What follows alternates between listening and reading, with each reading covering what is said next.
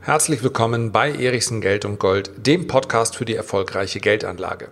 Heute geht es um Saudi Aramco. Falls dir diese Gesellschaft nicht sagen sollte, es handelt sich dabei um das größte Unternehmen der Welt. Saudi Aramco macht mehr Gewinn als Apple und Google zusammen. Und die Marktkapitalisierung von Saudi Aramco ist in etwa so groß wie die Marktkapitalisierung aller anderen Ölfördergesellschaften. Diese Aktie wird voraussichtlich Anfang Dezember an die Börse gehen. Es wird also Zeit, dass wir uns das Unternehmen mal etwas näher anschauen. Bevor wir gleich zum größten Börsengang aller Zeiten kommen, noch ein kleiner Hinweis in eigener Sache. Ich möchte mich ganz herzlich bedanken für die vielen, vielen Fragen, die mich auch von Hörern dieses Podcasts erreicht haben.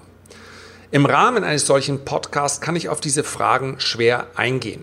Denn wir können hier nicht so richtig miteinander interagieren. Das heißt also, wenn du eine Frage hast, dann kann ich die beantworten, kommt dann aber eine Nachfrage, ja, dann wird es schwierig.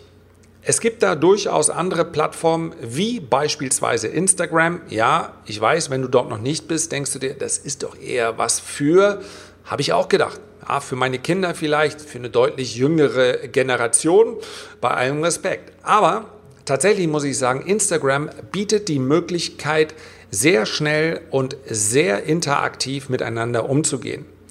Ich habe dort in der letzten Woche eine Fragestunde gemacht mit ja, 200, 300 interessierten Zuhörern. Da ging es um Themen wie den Euro-US-Dollar. Muss ich den beachten, wenn ich ausländische Aktien kaufe? Es ging aber auch um viele DAX-Aktien, es ging um Wirecard, es ging um die Frage, sollte ich Schweizer Franken halten, weil der Euro potenziell in Zukunft schwächer sein wird. Es ging auch um Nebenwerte wie etwa Beyond Meat oder die Tomra-Aktie. Es ging um Gold, es ging um mein eigenes Portfolio, es ging auch um Saudi Aramco. Also, all solche Fragen habe ich dort in der letzten Woche sehr gerne beantwortet, beziehungsweise meinen Standpunkt dazu mit den, ja, mit den Followern auf Instagram geteilt. Wenn du das auch möchtest, und solche Fragestunden werde ich auch in Zukunft wieder geben, spätestens dann, wenn die nächste Runde Marke bei 10.000 erreicht ist. Das hat glücklicherweise beim letzten Mal nicht besonders lange gedauert, bis ich die ersten 5.000 hatte. Insofern scheint das, was ich dort täglich an Marktberichten so weitergebe, doch den einen oder anderen zu interessieren. Wenn du das auch möchtest, hier in der Beschreibung dieses Podcasts findest du den Weg zu Instagram. Ist relativ einfach. Wenn ich das hinbekomme, dann schaffst du es auch. Also, würde mich freuen, wenn wir uns dort wiedersehen. Jetzt aber zum größten Börsengang aller Zeiten. Und das ist bei Saudi Aramco der Fall. Es soll ja, Mitte Dezember, am 12.12. .12. soll es soweit sein. Saudi Aramco geht an die Börse. Zuerst einmal nur an der Tadawul Exchange. Wenn du das noch nicht gehört hast, keine ganz große Überraschung. Das ist also die Börse in der Hauptstadt Riyadh. Man muss dazu sagen, Saudi Aramco hat bereits im Jahr 2016 einen Börsengang oder über einen Börsengang nachgedacht. Es wurde dann letztendlich aus verschiedenen Gründen nichts. Und das sind letztendlich auch die Risikofaktoren, über die wir sprechen möchten, müssen. Aber zuerst einmal kommen wir zu den Chancen. Schaut man sich die pure Größe von Saudi Aramco an, dann sprengt das alle Dimensionen, die wir bisher kennengelernt haben. Die Bewertungsspannen, das liegt noch offen, das ist letztendlich davon abhängig, was die Erstzeichner bereit sind zu zahlen. Die werden zwischen 1,1 und 2,3 Billionen US-Dollar liegen. Also nicht die Billionen, die dann eigentlich Milliarden sind, also nicht die Billion, sondern echte Billionen. Es ist natürlich ein gewaltiger Wert und das bedeutet, dass Saudi Aramco im besten Fall etwa doppelt so viel wert sein wird wie das bisher teuerste Unternehmen der Welt. Das sind momentan abwechselnd Microsoft und Apple, die jeweils so an der Billionengrenze kratzen. Also fast doppelt so teuer. Das wird noch die Frage sein, ob es wirklich teuer ist im Vergleich zu diesen beiden Unternehmen. Teuer. Das wiederum, die Einschätzung hängt ja davon ab, wie viel verdient denn so ein Unternehmen? Denn wenn ein Unternehmen teuer ist, dann versteht man darunter, jawohl, die Bewertung ist sehr hoch, der Gewinn, der ist es aber nicht. Der steht nicht in Relation zu der Bewertung. das kann man tatsächlich Saudi Aramco, äh, Saudi Aramco noch nicht einmal vorwerfen. Im Jahr 2018 betrug der Gewinn nämlich, ja, es ist äh, schier unfassbar, 111 Milliarden US-Dollar. Die holen Öl aus dem Boden, verkaufen das Öl dann und verdienen damit 111 Milliarden US-Dollar. Man muss sich mal vor Augen halten, wie viel das ist, nämlich in etwa so viel wie die, äh, ja, diese Ölgiganten, die wir so kennen, British Petrol, also BP, äh, Chevron, ExxonMobil, Royal Dutch Shell, Total, die zusammen haben es nicht geschafft, im Jahr 2018 111 Milliarden Dollar zu verdienen aber auch Unternehmen wie Apple oder Google oder Microsoft oder Facebook, auch die haben es nicht geschafft. Das heißt also, ja, die Aktie wird sehr, sehr hoch bewertet sein, aber der Gewinn, der ist auch gigantisch. Wovon dieser Gewinn abhängt, ist relativ klar. Vom Ölpreis. Und wir müssen nicht lange um den heißen Brei herumreden. Der, die Höhe des Ölpreises, die schwankt stark. Ja, wir waren vor einigen Jahren über 100 Dollar. Wir waren aber in den letzten Jahren auch schon unter 40 Dollar. Eins ist klar, Saudi Aramco wird auf absehbare Zeit immer profitabel sein. Das liegt daran und auch von diesem Wert können andere Ölfirmen nur träumen, dass die Produktionskosten bei Saudi Aramco schlappe 2,80 Dollar betragen. Mal zum Vergleich. Die Amerikaner waren über viele, viele Jahre hinweg Nettoimporteure. Das ist, so sagen viele Experten, soll aber nicht Thema dieses Podcasts sein, beziehungsweise dieser Episode. Das ist auch der Grund, warum die Amerikaner so präsent sind im Nahen Osten, um ihre Ölversorgung zu sichern. Aktuell können die Amerikaner aber sogar Nettoexporteure sein, nämlich dann, wenn sie sämtliche Schieferölanlagen anwerfen. Ob sie das tun, das hängt ganz wesentlich vom Ölpreis ab. Denn während die Produktionskosten in Saudi-Arabien 2,80 Dollar betragen, betragen die Produktionskosten bei den meisten Schieferölstädten in den USA zwischen ja, Ende 30 Dollar bei denen, die es sehr günstig machen und bis zu Mitte 50 Dollar bei den etwas teureren. Das heißt also, der Wettbewerbsvorteil, den Saudi-Arabien hier hat, und der Saudi-Arabien zu einem sehr, sehr wohlhabenden Land gemacht hat, der wird sich auf absehbare Zeit nicht verringern. Es gibt die sogenannten All-in-Förderkosten pro Barrel. Das heißt also, da ist alles mit einberechnet. Die, ähm, die Lagerkosten, äh, die Logistik und, und, und. Diese All-in-Förderkosten betragen laut offiziellen Angaben in Saudi-Arabien 10 Dollar. Wenn man dann den aktuellen Ölpreis von ja, knapp unter 60 Dollar annimmt und eine tägliche Produktion von 10 Millionen Barrel voraussetzt, dann sind wir bei einer schlappen Summe von 500 Millionen Dollar. 500 Millionen Dollar Gewinn pro Tag. Das heißt also, wenn wir uns die Reserven von Saudi Aramco anschauen, und laut eigenen Angaben liegen die ja, bei etwa 260 Milliarden Barrel.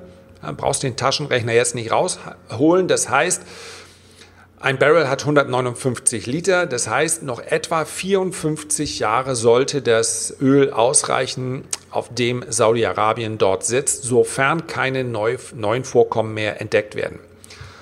Man muss sagen, es spielt eine relativ geringe Rolle, ob es nun 260 Milliarden Barrel sind, die dort liegen, oder ob es 230 oder vielleicht auch nur 180 Milliarden Barrel sind. Zum einen ist das tatsächlich relativ schwer zu bestimmen, zum anderen schaut die Börse nie so weit in die Zukunft. Deswegen spielt das, auch wenn man eine, wenn man eine Bewertung Ansatz für Saudi Aramco suchen möchte, tatsächlich keine allzu große Rolle. Der Zeitraum ist einfach zu lang. Denn niemand kauft eine Aktie, weil er sagt, in 54 Jahren wird das und das passieren. Der Zeitraum, der tatsächlich an der Börse gehandelt wird, der liegt eher bei drei bis sechs Monaten, aber selbst langfristige Investoren denken ja eher in einem Zeitraum von 10 bis 20 Jahren.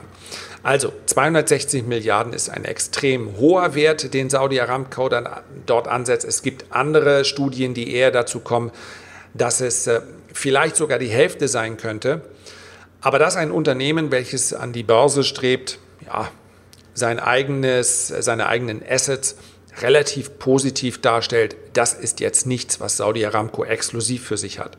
Wenn wir uns mal die jüngsten großen Börsengänge in den USA anschauen, wie etwa Beyond Meat oder Uber, dann sehen wir, dass auch dort die Euphorie am Anfang relativ groß war. Die Aktien haben sich aber phasenweise mehr als halbiert, sind auf jeden Fall weit entfernt von ihren Hochs. Also, dass so ein Blue Sky Szenario gemalt wird, das sollte uns bei Saudi Aramco auch nicht weiter stören.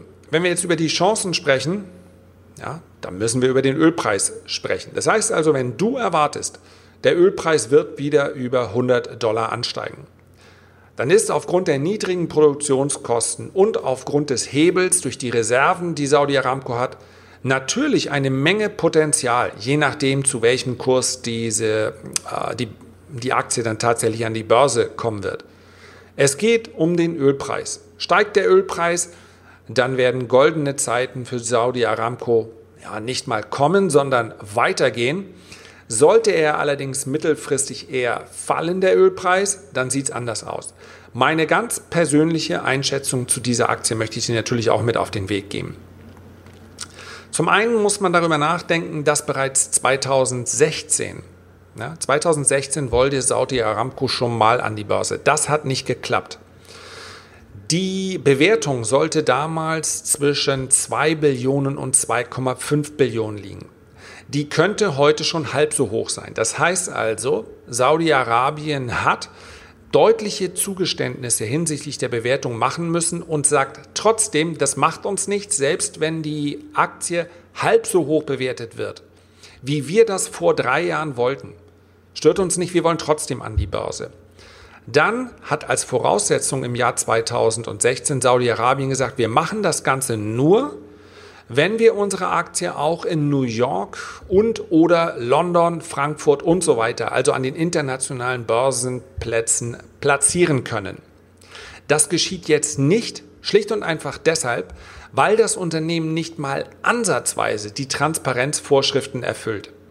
Heißt mit anderen Worten, große ja, Konsortialbanken, die normalerweise so einen Börsengang begleiten, die möchten natürlich wissen, was begleiten wir da eigentlich? Was sollen wir unseren Investoren sagen? Sollte die Aktie kaufen? Sollte man sie nicht kaufen? Es wird dann in der Regel nach Gründen gesucht, warum man in dieses Unternehmen investiert. Aber da macht Saudi-Arabien die Schotten dicht und sagt, nee, nee, nee, nee, bei uns in die Bücher schaut ihr nicht rein.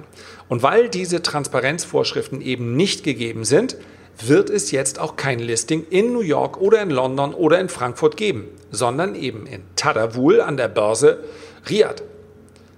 Auch dieses Zugeständnis macht also Saudi-Arabien und sagt, ist nicht so schlimm, wenn die internationalen Investoren uns nicht wollen, wir ziehen den Börsengang trotzdem durch.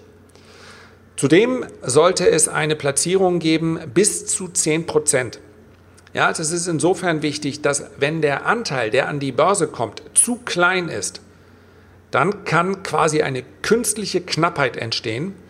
Und das ist etwas, wo man als Investor, naja, zumindest mit etwas Skepsis herangehen sollte. Denn letztendlich bewertet sich das gesamte Unternehmen, also auch die 90, 95 oder gar 98 Prozent, bewertet sich dann danach, wie dieser kleine, kleine Anteil an der Börse bewertet wird.